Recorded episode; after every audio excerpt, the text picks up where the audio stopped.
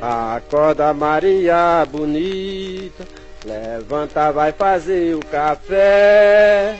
E o dia já vem raiando e a polícia já está em pé. A Folha de São Paulo apresenta Ilustríssima Conversa. Acorda Maria bonita. Maria Gomes de Oliveira nasceu no sertão da Bahia em 1910, mas era mais conhecida como Maria de Ideia, em referência à sua mãe, ou Maria do Capitão, em referência a Virgulino Ferreira, o Lampião, com quem fugiu abandonando um casamento infeliz. O apelido Maria Bonita é póstumo. Veio oficialmente depois de a rainha do cangaço ser decapitada viva por um soldado do exército que conseguiu emboscar o seu bando. A jornalista Adriana Negreiros estudou o mundo do cangaço pela perspectiva feminina e escreveu o livro Maria Bonita, Sexo, Violência e Mulheres no Cangaço, publicado pela Objetiva. Eu conversei com ela sobre como era a vida das mulheres nesse ambiente hostil, onde eram tratadas quase como objetos ao dispor dos cangaceiros. Conversei também sobre a violência, inclusive sexual, que era parte do dia a dia das sertanejas, e sobre a criação do mito de guerreira bruta, destemida, e algo feminista, colado em Maria Bonita, que, ao que tudo indica, nunca deu um tiro na vida. Eu sou Walter Porto, repórter da Ilustríssima, e essa é a Ilustríssima Conversa.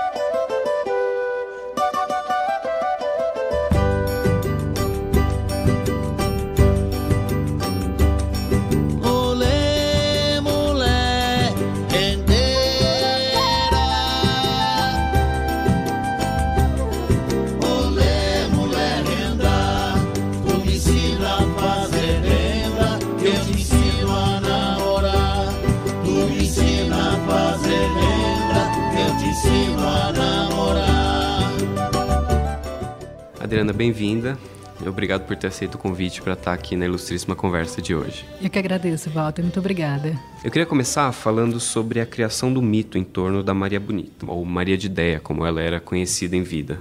Você ressalta que ela só ganhou o nome Maria Bonita após a morte, quando a fama dela explodiu.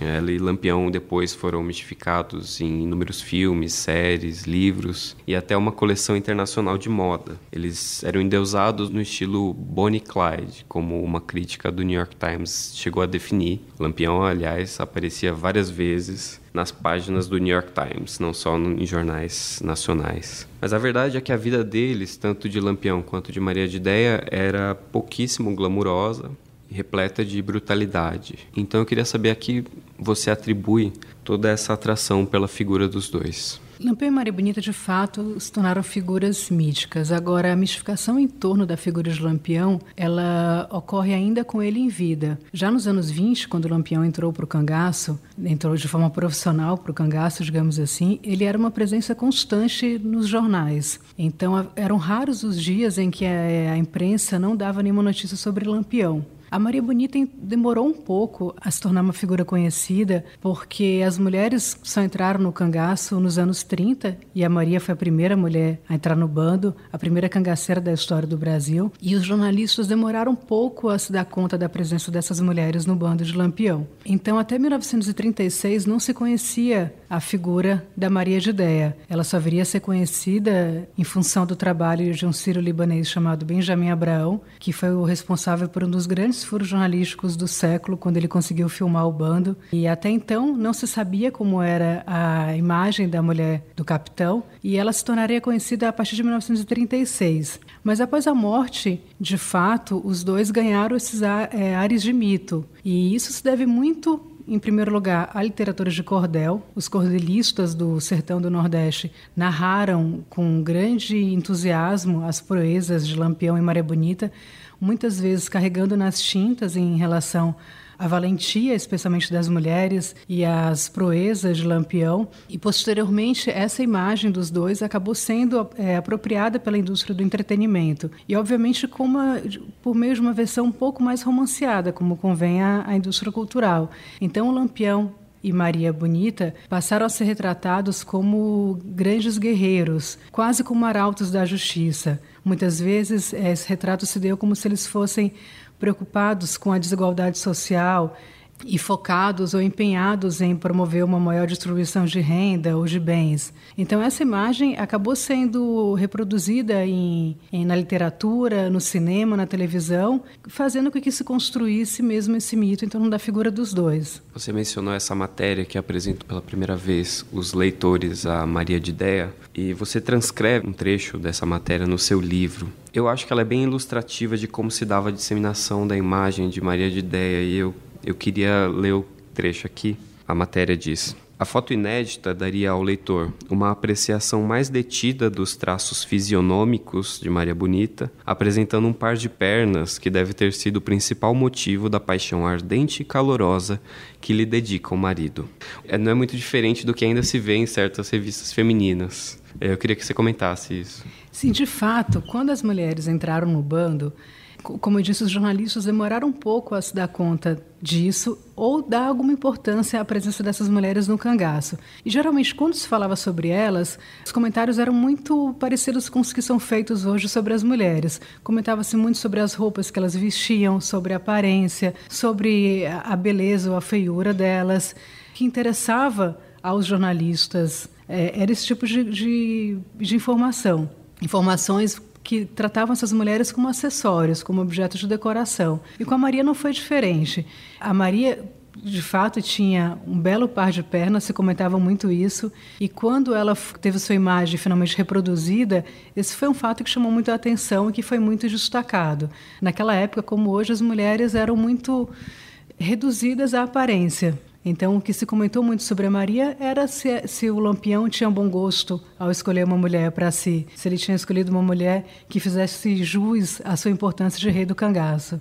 É, então, eu queria que você contasse um pouco sobre como era a relação da Maria com o Lampião, para além da imagem que se disseminou dela. A Maria ela foi a primeira mulher a entrar no bando de Lampião. Ela foi, de fato, uma pioneira. E eu costumo dizer que a Maria foi uma mulher transgressora, porque ali em 1929, quando ela conheceu o Lampião, ela era uma mulher casada, era casada com um sapateiro, Zé de Neném, e ela era extremamente infeliz nesse casamento. O que se comenta é que o Zé de Neném era um baita do mulherengo, então ele saía de casa, ia para os forrós, não fazia a menor questão de esconder as aventuras extraconjugais dele, e a Maria não se conformava muito com essa situação. E há quem diga que, embora fosse mulherengo, que pode parecer um paradoxo, o Zé de Neném não era exatamente um homem muito presente na intimidade.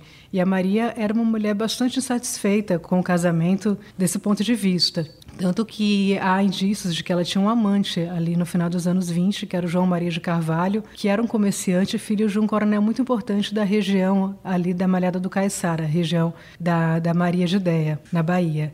E a Maria, muito insatisfeita com essa situação, espalhava aos quatro ventos ali do sertão que gostaria de ter um homem valentão como Lampião que na época o Lampião já era uma celebridade internacional, né? Os feitos do Lampião já eram usualmente reproduzidos no, nos jornais, frequentemente se comentava sobre a forma como o Lampião conseguia fugir da polícia, né? Muitos diziam que ele tinha um corpo fechado ou que ele tinha pacto com o sobrenatural porque ele tinha uma capacidade incrível de conseguir escapar da perseguição e de não ser pego. Então Maria já tinha esse entusiasmo pela figura de Lampião e, e sempre espalhava e dizia que o sonho dela era ter um homem valentão como ele Quando essa informação chegou aos ouvidos de Lampião, rapidamente os dois se conheceram. O pai da Maria era um coiteiro, então eles recebiam um bando, o bando em sua em sua pequena propriedade rural. Coiteiros eram aqueles sertanejos, ricos ou pobres, que davam proteção aos cangaceiros, que recebiam os cangaceiros em suas propriedades, em suas casas e davam a eles comida, informações, ofereciam uma espécie de um abrigo seguro para esses cangaceiros. Coito, coiteiro vem da palavra coito, no sentido de proteção. Então, o, o pai da Maria era um coiteiro de Lampião e, e, os dois se conheceram e rapidamente iniciaram ali um relacionamento. Logo depois, a Maria resolveu, então, romper com o casamento com Zé de Nenê para acompanhar o bando de Lampião. Isso não era uma atitude que se esperasse de uma mulher no sertão do Nordeste do Brasil nos anos 30. O que se esperava de uma mulher que fosse insatisfeita no seu casamento era que se conformasse com a situação, porque era mais ou menos o que muitas vezes se fala ruim com ele, mas pior sem ele. Pelo menos você tem um marido, um marido com uma profissão que pode lhe sustentar. E não havia muitas expectativas para uma mulher no sertão naquela época. E Maria resolveu então romper com essa situação e acompanhar um bando de cangaceiros, o que era algo extremamente transgressor e ousado. Ainda mais porque naquela época havia um prêmio do governo da Bahia para quem entregasse o lampião para as autoridades vivo ou morto. É, ele era de fato um fora da lei muito procurado. Se ela, ela resolvendo acompanhar o Lampião, ele estaria na mira da perseguição. E ela resolveu fazer isso, o que, o que dá a Maria um, um papel de grande transgressão coragem, ousadia e valentia. Isso de fato não se pode tirar dela. E é o que tudo indica, a relação dela com o Lampião era uma relação afetuosa. Os dois de fato se gostavam. Posteriormente, essas imagens do Benjamin Abraão demonstram uma relação de afeto entre eles. Vê-se que o Lampião é, atribuía a Maria uma importância. Nas imagens, ela sempre ocupa uma posição de destaque. E há também imagens da intimidade dos dois, imagens que demonstram carinho, os dois brincando, ela pinchando o cabelo do lampião, um jogando perfume no outro. Dá para perceber ali um certo afeto. Essa era a situação privilegiada da Maria. Agora, em relação às outras mulheres, não se pode sempre dizer o mesmo. E essa é uma impressão muito equivocada que muitos têm das cangaceiras. Há quem pense que, de uma forma geral, as cangaceiras eram essas mulheres com espírito aventureiro, essas mulheres inconformadas que largavam suas vidas para seguir no cangaço como um meio de vida, como uma opção por uma vida libertária. Muitas meninas entraram no bando não porque quiseram, mas porque foram raptadas pelos bandoleiros. Porque uma vez que o Lampião levou a Maria para o bando, ele autorizou os cabras, como ele se referia aos seus subordinados, a levarem mulheres também para o cangaço, porque até então não havia é, a presença de mulheres nos bandos de cangaceiros. Os cangaceiros anteriores a Lampião como o Senhor Pereira, Jesuíno Brilhante, Lucas da Feira. Né, Lampião não foi o primeiro grande cangaceiro da história, foi só o mais famoso. Os demais chefes do cangaço sempre diziam que mulher iria atrapalhar o bando, iria atrapalhar as atividades dos cangaceiros. Lampião abriu então essa exceção para Maria, permitiu que outras mulheres adentrassem no bando, mas muitas delas foram nessa situação. Foram como mulheres raptadas, ou meninas, na verdade, porque havia casos de cangaceiras com 11 anos, 12 anos. A Sila, que foi uma cangaceira muito famosa, entrou no bando aos 11 anos. A Dadá, que é a segunda cangaceira mais famosa, depois da Maria Bonita, entrou no bando aos 12, raptada pelo Corisco. Então, se a Maria e o Lampião tinham uma relação mais afetuosa, vamos dizer assim, ainda que o Lampião exercesse uma ascendência muito forte sobre a Maria, fosse uma relação muito verticalizada, de clara dominação do homem sobre a mulher, eles tinham uma relação muito mais privilegiada em comparação aos demais casais de cangaceiros. Muitas mulheres eram rigorosamente vistas como propriedades de seus homens, que faziam com elas o que bem entendessem, que as submetiam a violências constantes. Para tornar a situação dessas mulheres ainda mais dramática, elas eram mulheres vítimas dentro do bando, mas para as forças volantes, que eram os comandos de caça aos cangaceiros, para a polícia, para a repressão, essas mulheres eram bandidas. A polícia não via essas meninas como vítimas, via como bandidas, como cangaceira, como mulher de bandido e, portanto, como criminosas também. Então, era uma situação de extrema opressão a que essas mulheres eram submetidas.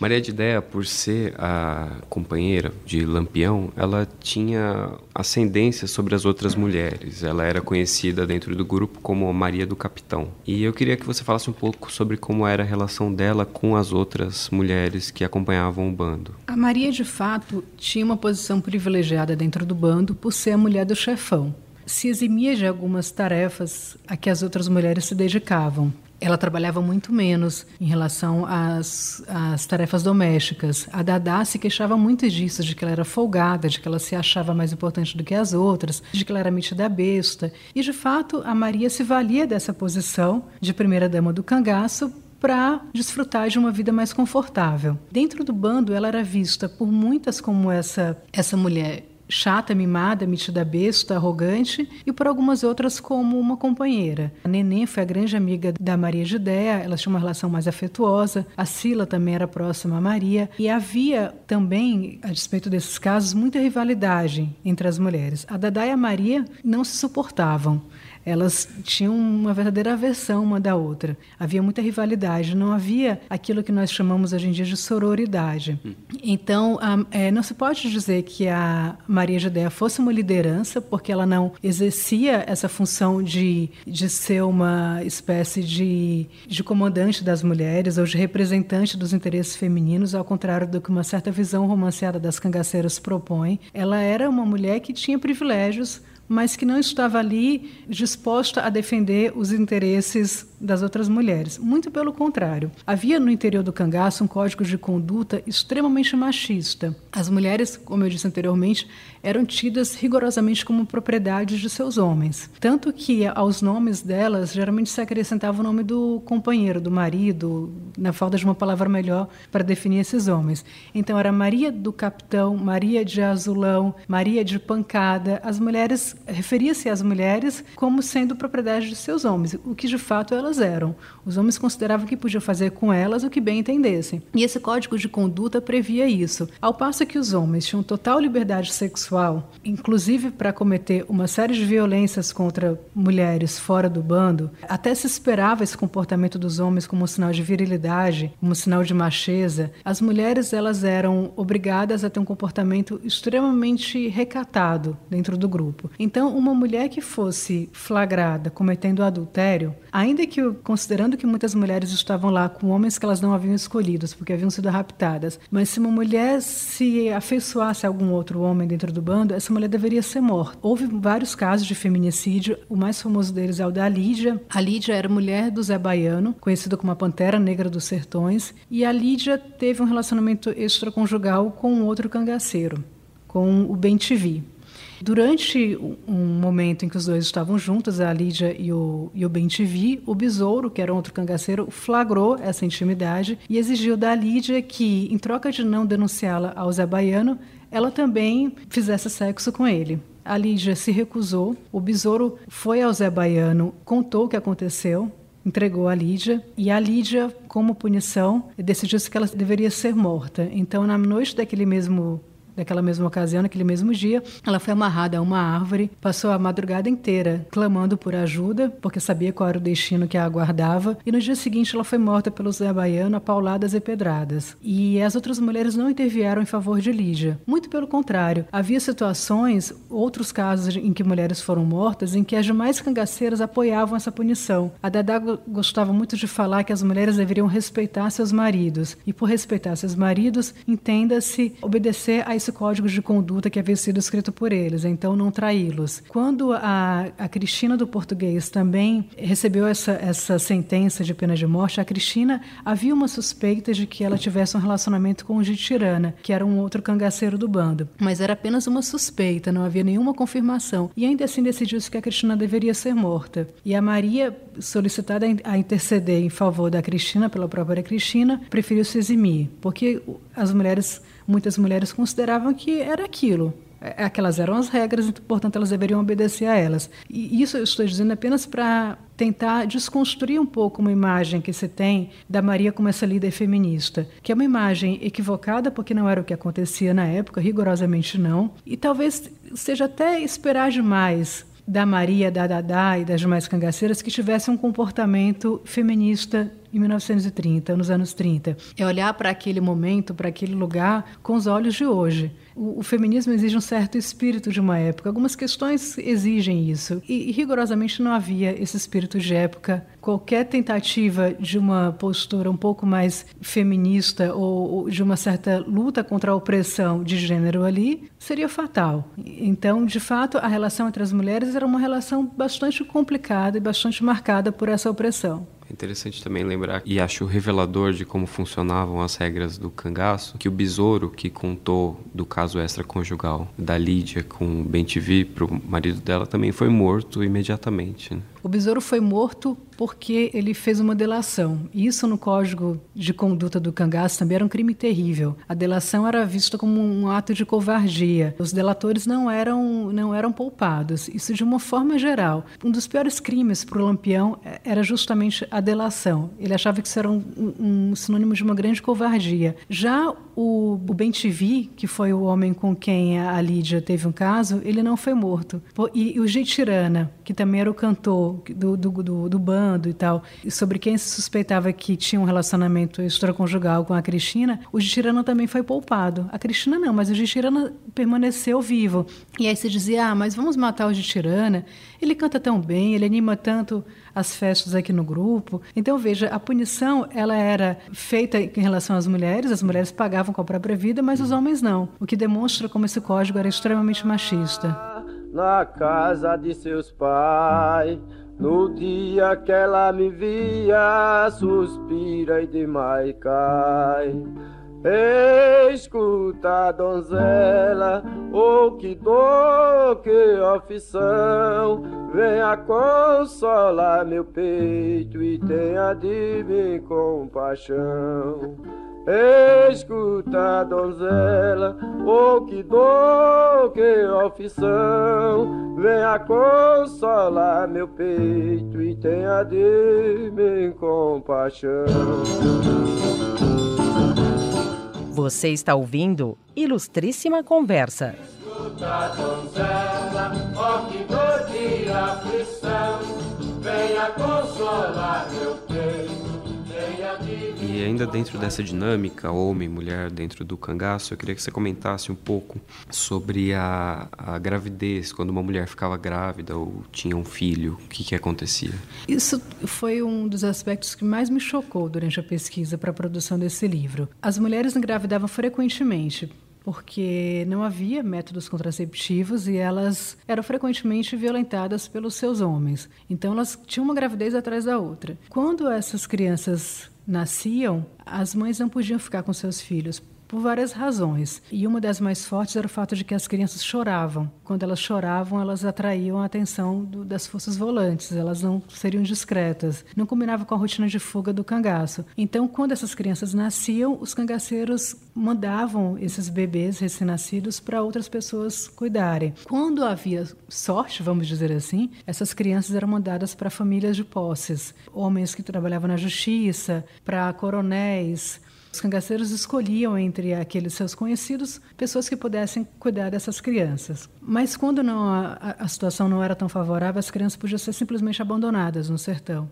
Havia relatos de soldados das forças volantes que, durante as suas diligências em busca de cangaceiros, encontravam crianças abandonadas. E houve pelo menos dois casos conhecidos de soldados que pegaram essas crianças e resolveram adotá-las, criá-las como filhos. Era uma situação de extrema violência essa contra as mulheres. A Dada diria posteriormente em entrevistas que quando ela teve que fazer isso da, da, pela primeira vez, ela teve sete filhos, ela sentiu a maior dor do mundo. Ela definiu dessa forma.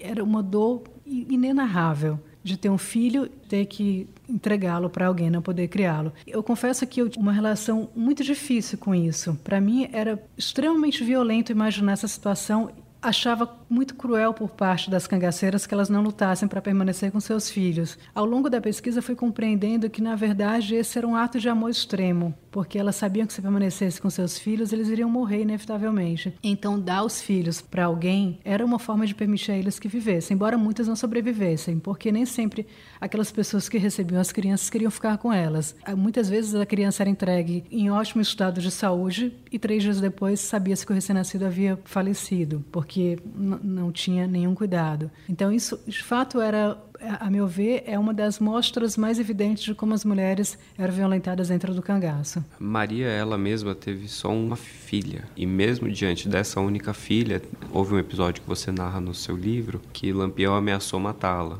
Essa é uma história que foi contada posteriormente pelo pai da Maria de Ideia em entrevistas e eu relativizo essa história porque não se sabe se de fato ela aconteceu. Mas há relatos, relatos do pai da Maria e que posteriormente essa história foi muito reproduzida pela literatura de cordel de que a Maria ainda com a expedida, a expedita que é a filha dela recém-nascida durante uma travessia pelo sertão teria ficado para trás durante uma caminhada, porque precisou se até aos cuidados com a filha, precisava parar mais e a criança chorava, ela tinha que amamentar e tudo mais. Foi ficando para trás e os, e os cangaceiros andando a alguns metros de distância dela, e ela começou a gritar, a reclamar dessa situação. Segundo o pai da Maria contaria posteriormente para os jornalistas, o Lampião teria dito: Me dê cá essa menina que eu vou sangrá-la. Né? E o sangramento era uma das formas preferidas do Lampião de dar fim aos seus inimigos. Ele utilizava um punhal, furava a vítima na clavícula, que na chama da saboneteira, e o Lampião conseguia fazer um movimento tal com o punhal que ele percorria os tecidos, provocando uma, um sangramento lento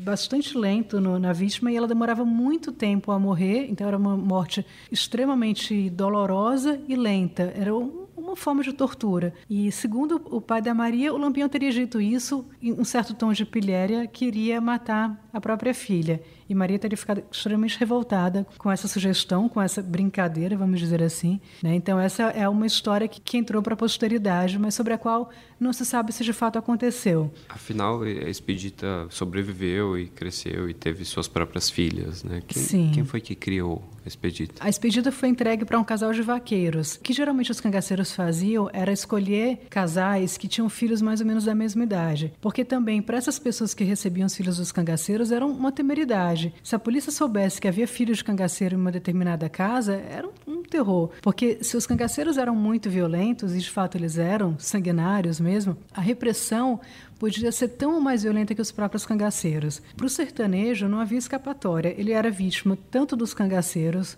quanto das forças repressoras. Então, para garantir uma certa proteção para essas famílias que queriam criar os filhos dos cangaceiros, procurava-se famílias que tivessem filhos mais ou menos da mesma idade, de forma que as mulheres pudessem dizer que aqueles filhos eram filhos delas, filhos naturais. Então, a expedita foi criada por um casal de vaqueiros que tinha um bebê da mesma idade e a a mulher que criou a expedita contaria que eram crianças que eram gêmeos, nascidos na, juntos e tal, para evitar qualquer desconfiança de que fosse filha de Lampião e Maria de Ideia. Você já mencionou aqui brevemente que a prática de estupros por Lampião e por seu grupo era frequente. E você menciona também a prática do gera, que é um apelido enganosamente simples para o estupro coletivo. Também era muito comum, principalmente contra mulheres de inimigos e que chegou a violentar idosas, crianças, enfim. Mas em determinado momento você fala que o Lampião, que era um homem vaidoso e gostava de ler reportagens que o é, descrevessem como um bandido de classe e detestava quando ele era descrito como um, um homem vulgar, um tarado, um estuprador. Inclusive, o estupro era um dos poucos crimes que ele negava cometer. É, eu queria que você falasse sobre essa contradição. É, de fato, o estupro era uma prática recorrente, tanto dos cangaceiros quanto das forças repressoras. Você percebe, as mulheres eram tratadas rigorosamente como objeto, porque o estupro era cometido muitas vezes para punir os homens e não para punir as mulheres. Geralmente estuprava-se uma mulher para punir o seu pai ou seu marido ou seu filho. Isso acontecia de ambos os lados. Os cangaceiros cometiam uma série de violência sexual e quando havia estupros coletivos, que eram frequentes, os cabras davam ao lampião o privilégio de ser o primeiro a violentar a mulher, para que ele não tivesse que entrar em contato com os fluidos de outros homens. Então houve um caso de uma moça que foi estuprada porque ela era casada com um homem muito mais velho do que ela. E o Lampião achou que aquilo era uma sem vergonhice, um homem de quase 80 anos ser casado com uma mocinha e resolveu então estuprar a mocinha para, segundo ele iria justificar depois, para o velho deixar de ser vergonhice. E ele foi o primeiro a penetrar a moça e os outros cabras vieram na sequência. E isso acontecia muito também por parte dos soldados. Muitos soldados, quando chegavam às casas de supostos coiteiros, eles muitas vezes estupravam as mulheres e as filhas como forma de pressionar os homens a contar alguma coisa, dar alguma informação sobre os cangaceiros. Portanto, o estupro era uma arma utilizada de ambos os lados. Lampião não gostava dessa fama de estuprador, o que revela que, para eles, muitas vezes aquilo não se tratava de um estupro. Eles consideravam aquilo quase como uma, uma brincadeira. E essa, essa era uma, uma forma que muitos utilizavam para se referir aos estupros coletivos. Havia um escritor na época, o Ranulfo Prata, que, ao narrar algumas cenas de estupro, se referiu a eles como peraltices insignificantes. Então, para Lampião e para os cangaceiros, às vezes, quando as mulheres não reagiam à violência, a elas não restava outra opção a não ser tentar garantir pelo menos a, a preservação da vida, não, não protestar contra aquela situação, não tentar lutar contra aquilo. Aos olhos deles, elas estavam gostando da violência sexual. Então, ele se recusava a se ver como esse violentador, se via muito mais como um justiceiro. Isso demonstra muito sobre como eles consideravam a mulher objeto.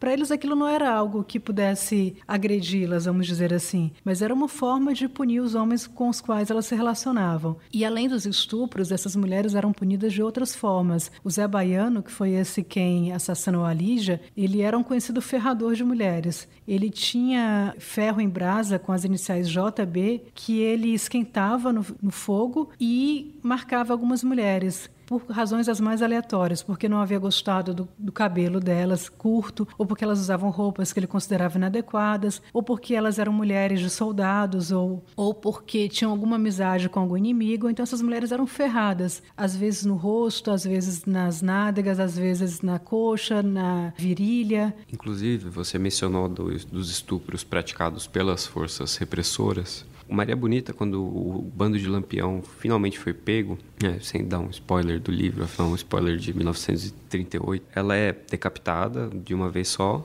e depois o corpo dela é encontrado com uma tora enfiada dentro da vagina. É, isso mostra também que o estupro, a, a, penetração vaginal era feita como uma forma de vingança, humilhação extra para as mulheres que andavam com, com um bando de cangaceiros. No seu livro você não narra nenhum caso, por exemplo, de um homem com uma tora enfiada em nenhum lugar.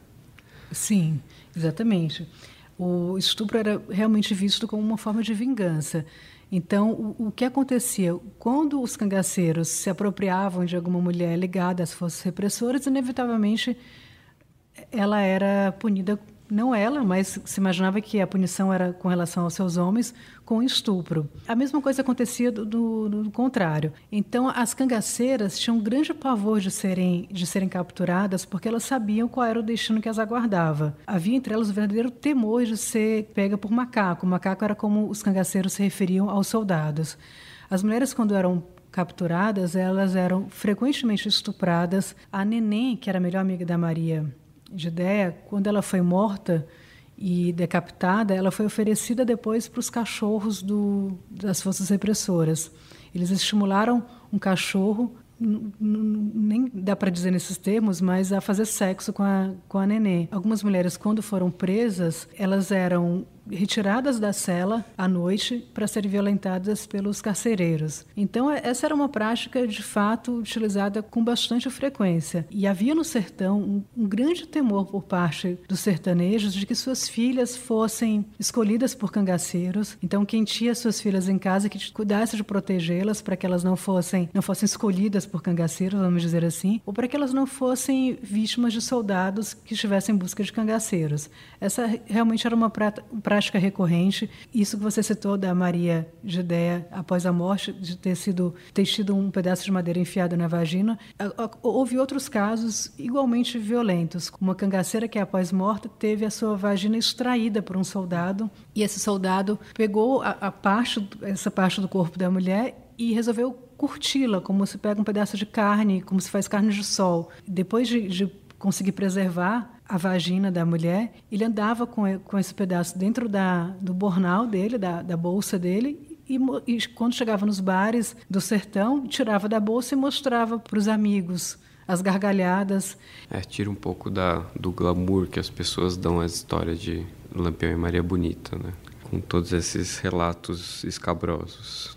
Eu queria mudar um pouco de assunto para abordar um outro, alguns outros temas que você traz de forma super rica no seu livro. Por exemplo, outra contradição que dá para identificar na, na, postura do Lampião é que ele tinha a pele muito escura. Segundo o seu relato, quando a Maria de Ideia chamava ele de nego velho, ele ficava especialmente bravo, porque ele dizia que negros eram a imagem do cão, entre aspas. Que revela um racismo arraigado da parte dele queria que você comentasse de onde você acha que vem isso. É, Lampião era realmente um homem bastante racista. Ele costumava dizer que não fossem os macacos negros né, macacos, como ele se referia aos soldados, ele seria da, da polícia não seria cangaceiro. E ele não se considerava um, um negro. Ele não, não gostava que dissessem que ele tinha a pele escura. E esse era um racismo generalizado na época. Era um racismo muito presente.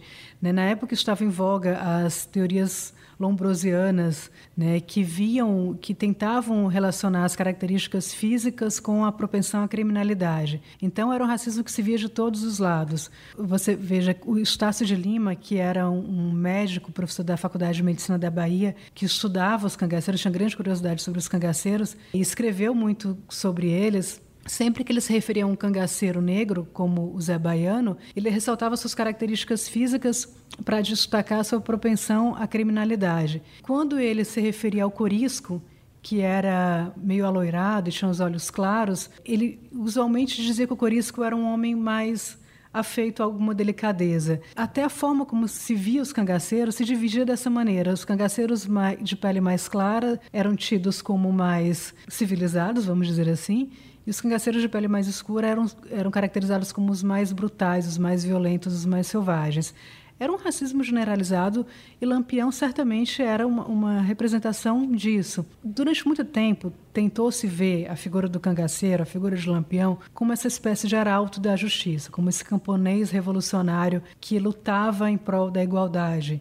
Robin Hood. Né, uma espécie de Robin Hood que roubava do, dos ricos e distribuía entre os pobres. O cangaço, de fato, é um fenômeno muito complexo para a gente prendê-lo em uma categoria, ou dizer que era um fenômeno do bem ou do mal é extremamente complexo. Você veja que há aí elementos de uma certa insubordinação, de uma insurreição né, no cangaço, uma certa revolta contra uma situação estabelecida. Se hoje, hoje em dia 2018, o sertão é uma região extremamente esquecida e silenciada, sobre a qual há uma série de olhares preconceituosos e caricatos. Nos anos 30, o sertão era o fim do mundo. E para um sertanejo, a vida não oferecia grandes perspectivas. Ou ele se conformava com um certo estoicismo de achar que a sua vida era aquilo, Deus quis assim, minha mulher morreu porque Deus quis, Deus quer que esse ano seja de seca e que meus filhos morram de fome. Ou o sujeito se conformava com essa situação, ou ele de alguma maneira se rebelava contra aquilo.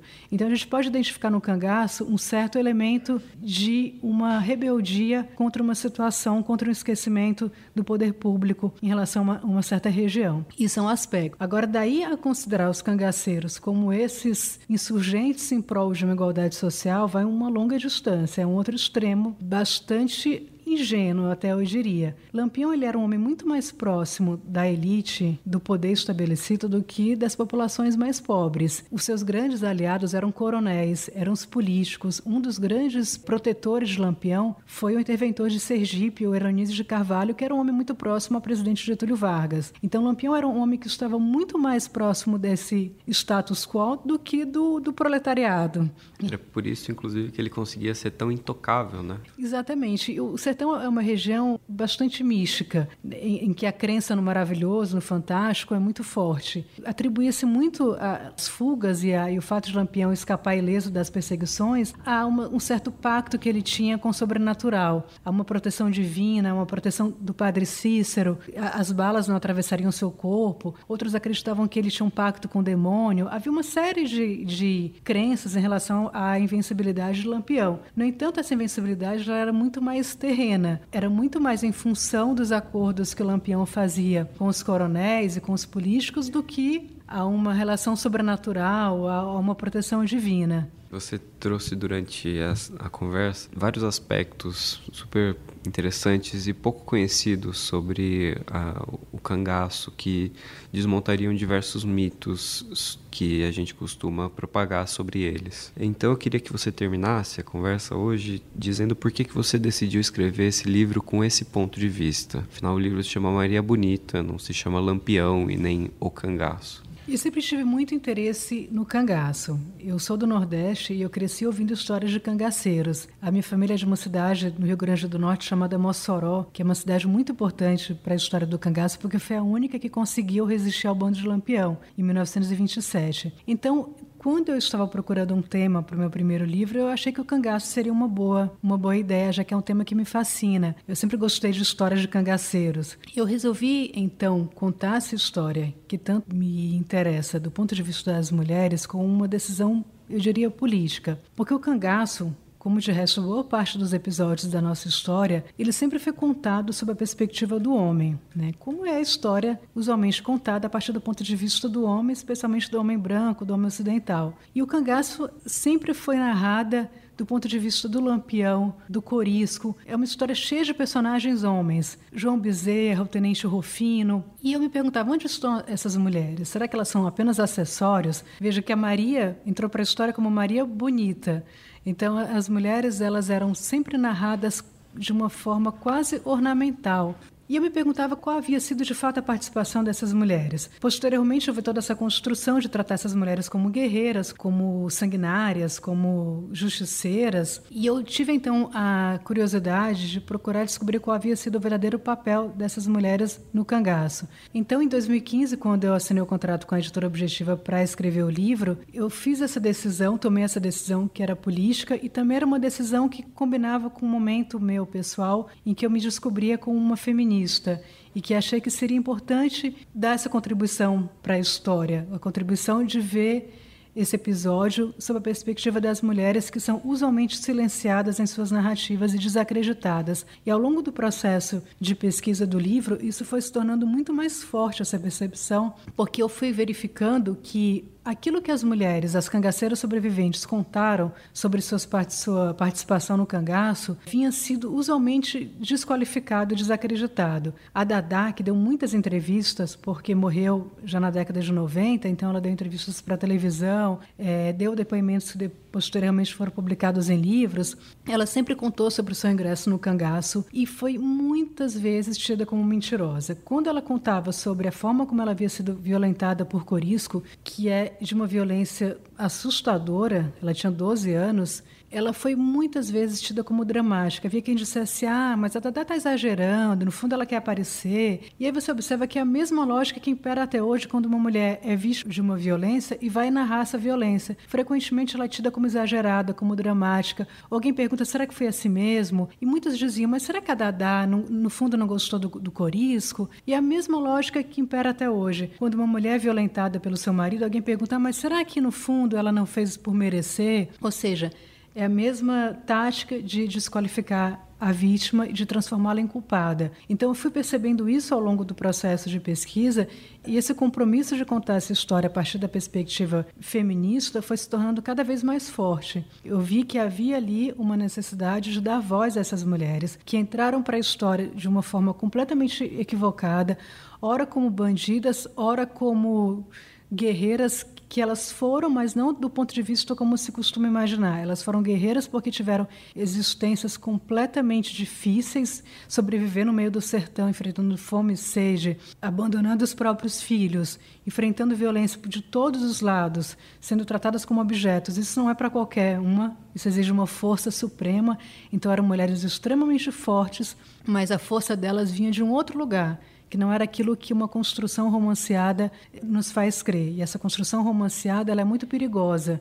Ela é muito tentadora, é muito tentador ver a Maria como uma líder feminista que pega em armas e sai atirando em quem cruza o seu caminho. É muito tentadora essa visão, mas ela também é muito desonesta, porque ela silencia uma opressão da qual as mulheres foram vítimas. Essas cangaceiras foram mulheres extremamente oprimidas e acho que é um compromisso meu como feminista de, trans, de trazer essa história de uma forma mais real. Não há nenhum registro de que ela tenha apertado um gatilho. É, não por isso ela é menos valente. De forma alguma. Acorda Maria bonita, levanta, vai fazer o café. E o dia já vem raiando e a polícia já está em pé. A Folha de São Paulo apresentou Ilustríssima Conversa Levanta, vai fazer o café, que o dia já vem raiando a polícia já está em pé.